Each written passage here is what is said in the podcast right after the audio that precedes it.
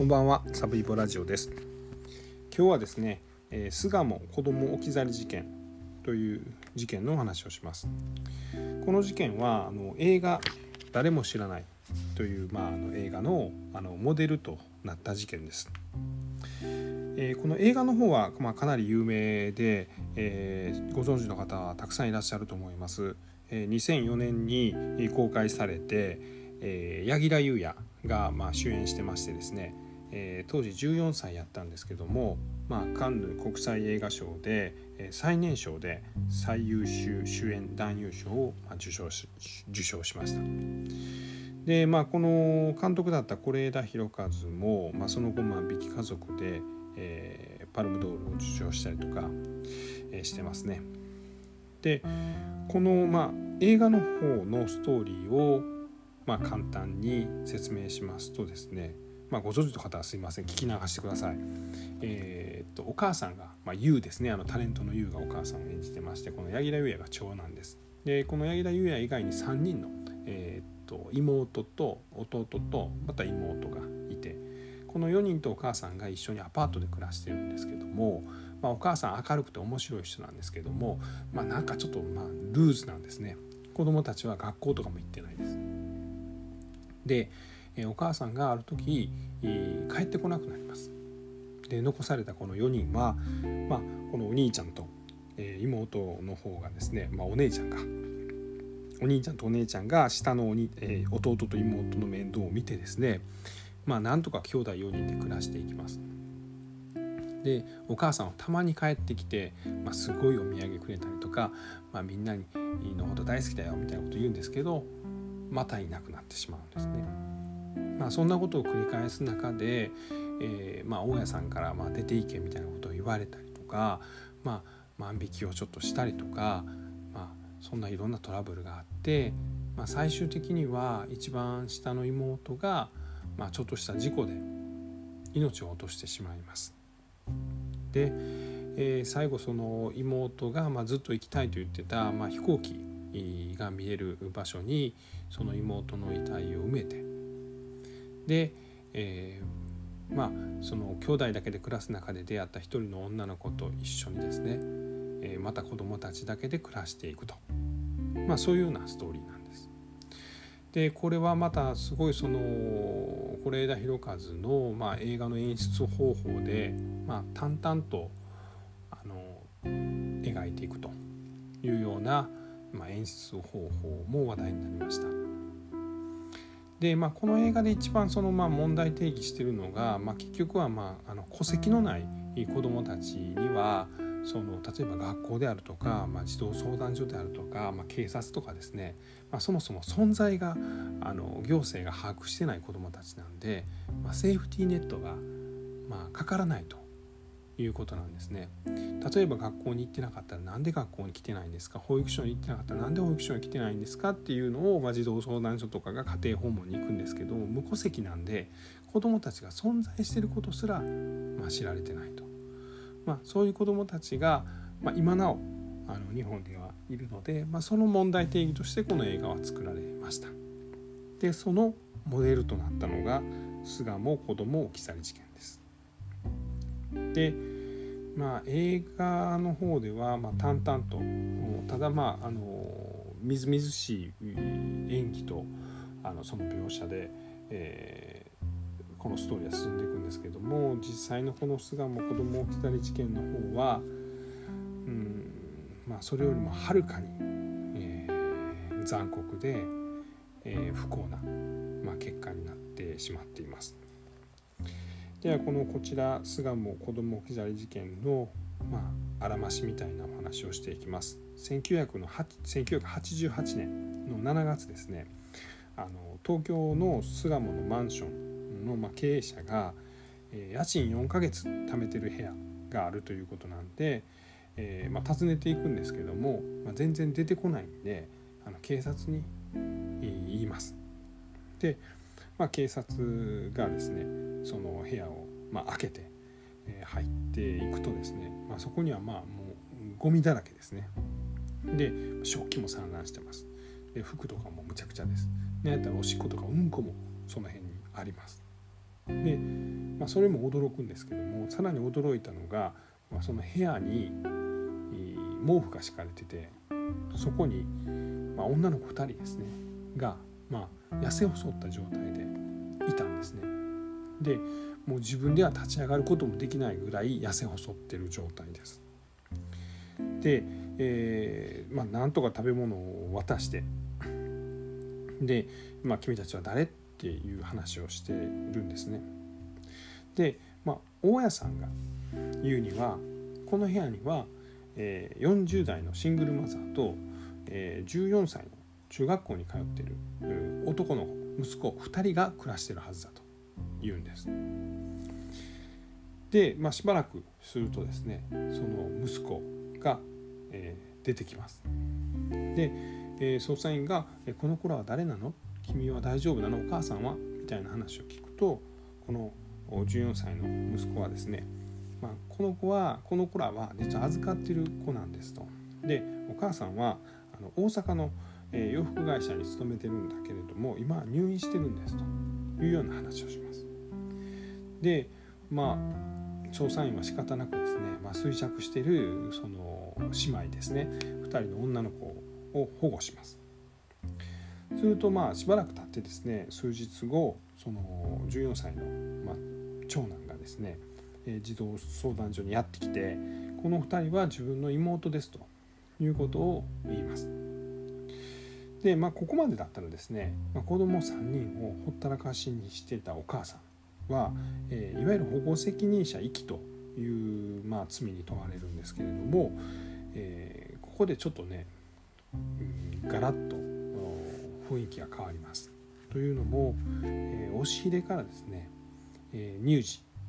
いわゆる赤ちゃんの、えー、遺体が見つかりました。で、えー、まあ、遺体が見つかったので、えー、いわゆる保護責任者遺棄から死体遺棄へとこの事件がま変わります。で、えー、お母さんを、ま、警察は探してですね千葉県の浦安市に、えーまあ、男性と一緒に暮らしてたのをお母さんを見つけてもう逮捕します。で、えー、あの赤ちゃんの遺体は、え、誰ですか？というのを警察が聞いたところですね、えー、それはあの1983年に、まあ、産んだ次男ですという話をします。えー、1983年なんでこれが88に残った事件なので5年前の事件ですね。なんでおそらく、えー、長男が生まれてそのだいぶ経った後に、えー、と毛布敷いてるとこで痩せた痩せて見つかった女の子が上が6歳でその下がまあこの亡くなっちゃった次男でさらにその下に女の子がいたと、まあ、おそらくこういう兄弟だったんじゃないかと言われてます。で、えー、このお母さんが言うにはこの次男は仕事から帰ったら、えー、死んじゃってたので、まあ、このマンションの押し入れにそのまま放置したと。まあ普通聞いたら耳を疑いますよね。え何言ってんの？っていう話になるんですが、まあ、そういう供述をしますと。でこのお母さんは何をしてたかというと、えー、デパートで働いてました。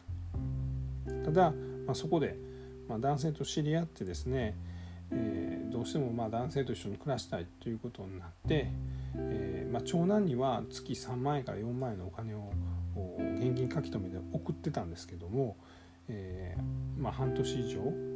えー、自宅には帰ってなかったとだから半年以上兄弟4人、まあ、4, 4人じゃない兄弟、まあ、4人かで、まあ、暮らしてたということなんですね。で、えー、兄弟4人と言いましたが、まあ、1人亡くなってますよね。これはもうあの引っ越した時点で亡くなってますからね。で、えーまあ、要はどういうことかというとまあ、このお母さんが言うには自分が家を出た時点では、え長男とあの衰弱して見つかった姉妹2人にさらにもう1人2歳の女の子がいたはずだと。いうことをお母さんは言います。つまり、えー、2歳の女の子はいたはずなんだけども今は、まあ、いないっていうことなんですね。なので、まあ、警察はこの14歳の長男に聞きますと、お母さんは2歳の女の子がいたって言ってるけどどこ行ったの？と。そしたら長男はえこう言いますと、友達と一緒に、まあ、しつけをしてて殺してしまったと、まあ、そのしつけっていうのがまあでもこの月34万しかお金がなかったんですね。このお兄ちゃんはもらってたのは。月34万って言ったら1日にしたらまあ1,000円ちょっとぐらいですよ。でこれみんな食っていかなあかんんですよ。もちろん電気代も払わんかったら電気止まりますからね。ガス代も水道代もあったでしょ。1日多分1000円も使えてないと思います。で多分食べ物がなかったんでしょうこの2歳の妹が勝手にカップラーメンを食べたとでそれで怒って、えー、木の棒でえ殴ったと。で、え友達がなんか押し入れの上から何回も落としたらぐったりして動かなくなった心臓マッサージしたけど助からなかったと。なので、えー、妹は、え、の西武池袋線の秩父に、